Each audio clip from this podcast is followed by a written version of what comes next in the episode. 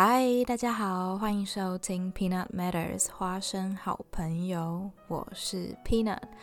已经好一阵子没有上新的 podcast 集数，觉得蛮愧疚，但是呢，也蛮无能为力的，因为呢，最近。我住的这栋建筑物在施工，然后楼上从早到晚都会传来施工的噪音，或是一些其他没有办法辨识来源是什么的噪音，快要被搞到精神耗弱了。然后呢，录音又会遇到麦克风会收到这些噪音，但是没有办法好好后置去噪的技术性问题。今天呢，难得找到了一个安静的空档，赶快来录个音，希望大家没有遗忘花生好朋友。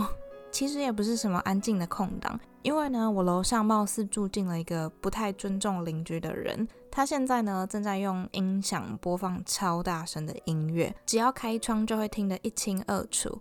而且呢，他的音乐品味真的不是很好。我刚刚已经录影存证，而且呢，还恰好录到其他邻居的抱怨声，还有他很大声的跟着唱的噪音。因为呢，最近被楼上的噪音气到快发疯，所以想说来个轻松一点的主题，不然很怕大家感受到我浓浓的阴郁气息。今天呢，想跟大家聊聊关于德国的一个刻板印象，也就是德国人的幽默感怎么了？怎么得到了不懂幽默这个名声？顺便跟大家分享几个德国的笑话。不过呢，不保证符合大家的笑点。听完之后，欢迎大家到 Facebook 或是 Instagram 留言，告诉我你们有没有被戳中笑点。讲到对德国的刻板印象，大概问十个人，会有九个人提到德国人缺乏幽默感或是无趣。当然啦，刻板印象通常是把一些人事物的特点过度简化、概括化，并且呢归类而形成的既定的期待或是成见，并不适用于所有人或是所有情境。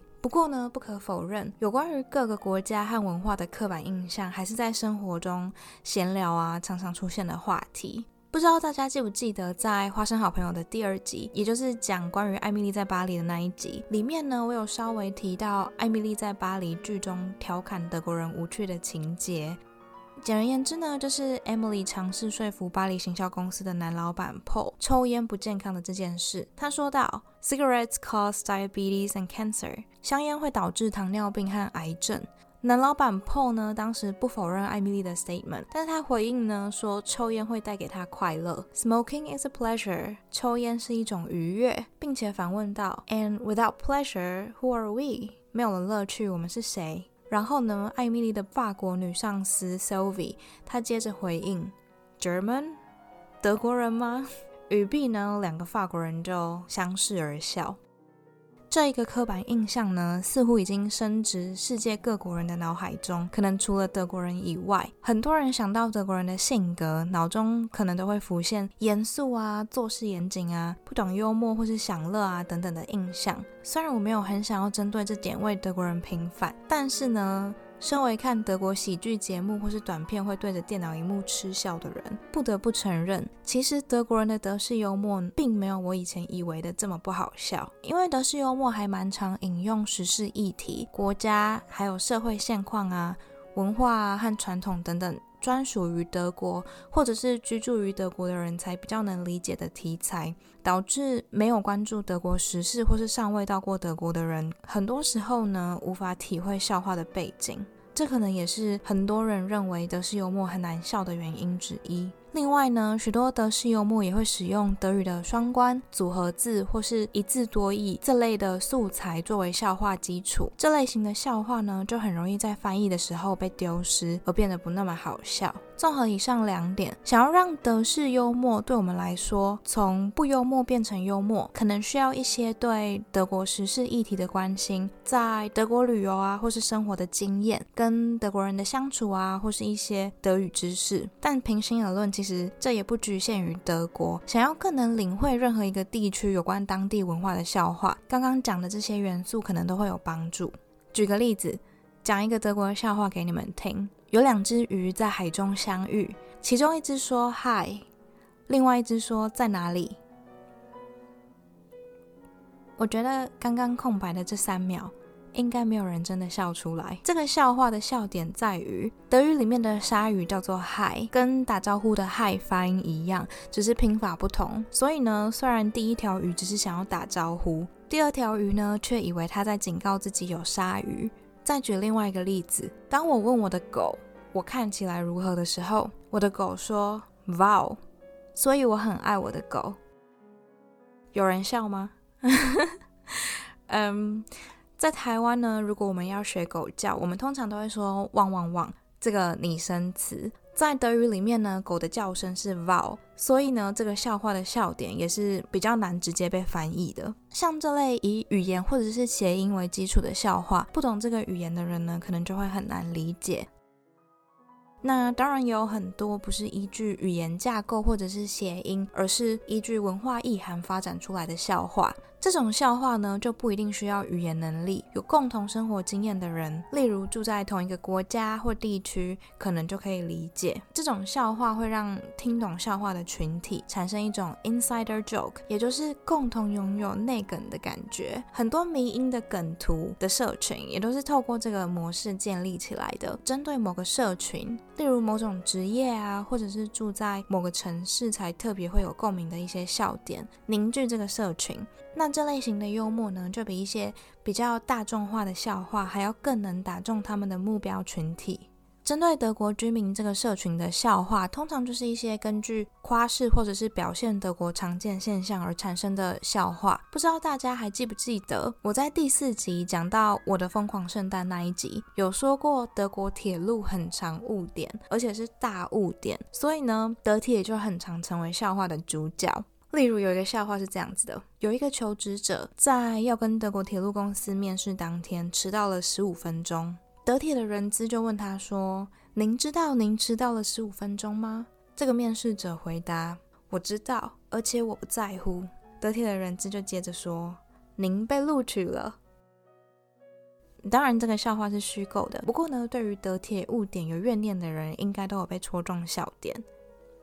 还有另一个关于德铁的笑话，只有短短的一句话，就是我现在要开一个关于德国铁路的笑话，但是它还没有抵达，就是在嘲笑德铁的误点和临时班次取消。在 Instagram 上面，甚至还有一个专门嘲笑德铁的迷音账号，还蛮受德国人欢迎的。消费够了德铁，我再跟大家分享几个跟德铁无关的笑话。有一个街访调查者问路人说：“从一到十给分，您有多德国？”路人则回答：“我可以先看看您的调查授权证书吗？”这个笑话呢，就主要是在描述德国人对于证书啊，或者是权限之类的东西，有时候很执着的特点。然后我自己觉得，这个笑话另一个笑点，则是调查授权证书的德文是 Umfrageberechtigungsschein，就是调查 Umfrage。加授权 b e r e s t i g u n g 加证书 shine 合并起来的组合字，所以这个字很长，总共有二十六个字母。还有另外一个比较国际化，但是不保证政治正确的笑话。什么叫做地狱？地狱呢是英国人煮饭，意大利人管理交通，或是德国人制作电视节目的地方。哈哈，这个笑话同时调侃了英国的食物、意大利的交通秩序和德国的电视节目。如果觉得德剧或是德国电视节目很难看的人呢，就会觉得这个笑话很好笑。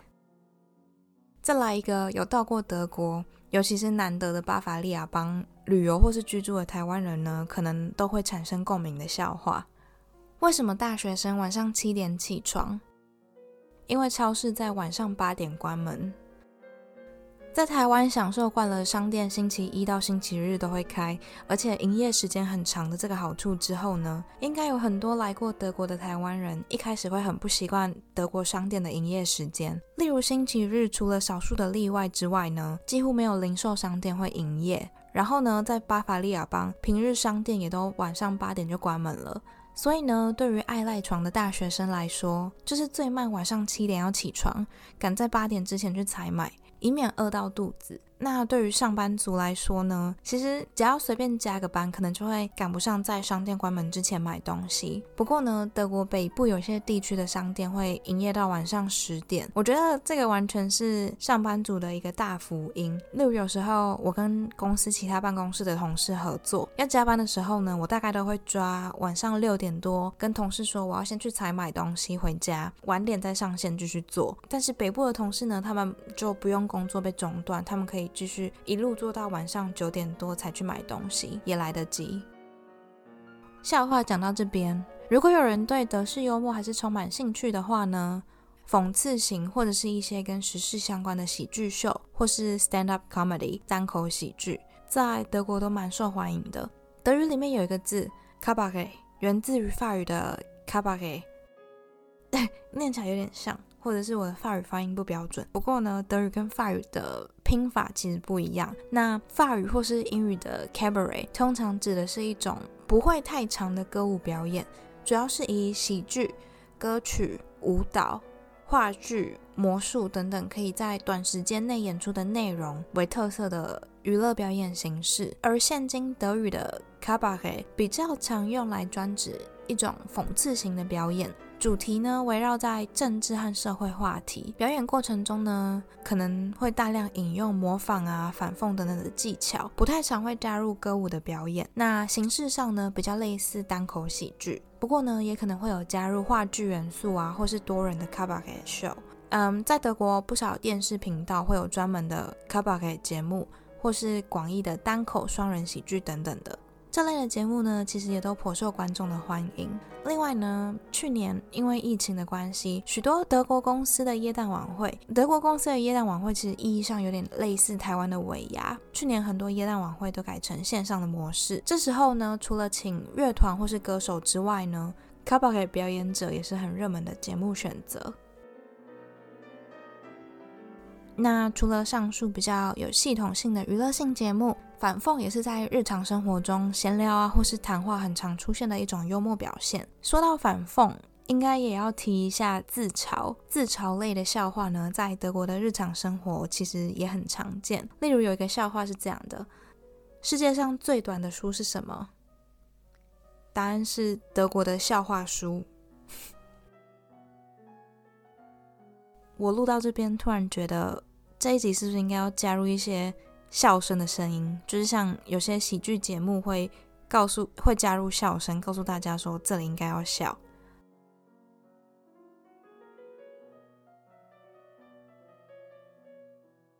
不过呢，就算我在德国已经待了不算很短的时间，我也不是百分之百的笑话都听得懂。毕竟成长的时空背景不一样啊，人生经验不一样，童年回忆也不一样，就跟他们可能。不会懂我们小时候喜欢看哈姆太郎或是樱桃小丸子的概念一样。假设我在这里开了一个花轮或是美环的玩笑，我猜应该大多数的德国人都听不懂。或者是说，嗯，突然想到我前几天看《嘟嘟 Man》里面的一支影片，伊恩在里面说了一个笑话给老人听：全世界名字最长的果汁是什么果汁？想好了吗？答案是。鼠牛虎兔龙蛇马羊猴鸡狗猪，这个高深的笑话呢，不只要会中文，还要会台湾狗语。对于外国人来说呢，除非有在台湾住过，有接触过台语，不然可能都很难理解。还有另一个我朋友跟我讲过的笑话，我觉得超级好笑，但是应该大部分的外国人也听不懂。就是呢，有一个人的 Facebook 账号叫做很秋。有一天，他想登入 Facebook，但是想不起来密码，试了几个可能的密码都错了之后呢，只好点选忘记密码。点下去之后，Facebook 显示不是很秋吗？中文或台语其实有很多笑话都建立在谐音上面，很多类似这样的笑话都不太容易翻译。而且呢，台湾还有一个好处，就是多了台湾国语，所以呢，感觉上讲笑话的素材库也就变广了。好，回到主题，德国的笑话。你刚刚讲到说，在这边其实我还是有蛮多没有听懂的笑话。那我现在可以来讲一个连我一开始也没有懂的笑话给大家听听看。就是呢，有一个叫 Kevin 的人去看医生，然后 Kevin 跟医生说：“你好，我叫 Kevin。”然后医生就说：“Kevin 你好。”然后呢，Kevin 就想要开始诉说自己看医生的原因。医生，我有一个毛病。医生接着回答：“你已经说过了。”笑话结束。对于这个笑话，我一开始也是一头雾水。但是经过德国朋友的提点，才知道原来在德国有一个概念或是现象，叫做 Kevinismus。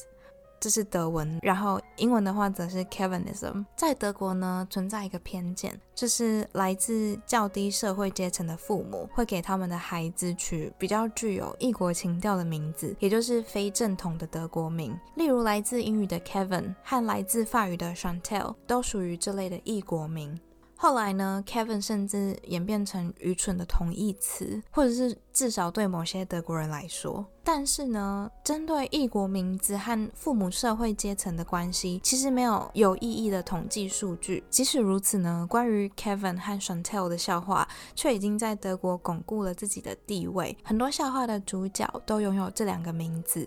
而且老实说，就算有统计数据支持这个说法，开这种玩笑也是有点政治不正确，可能还会得罪人。所以呢，给大家一个小提醒：如果想要开 Kevin 或是 Chantel 的笑话，请将它置在你的朋友圈中。不熟的人呢，就尽量不要乱开这种玩笑，以免发生冲突。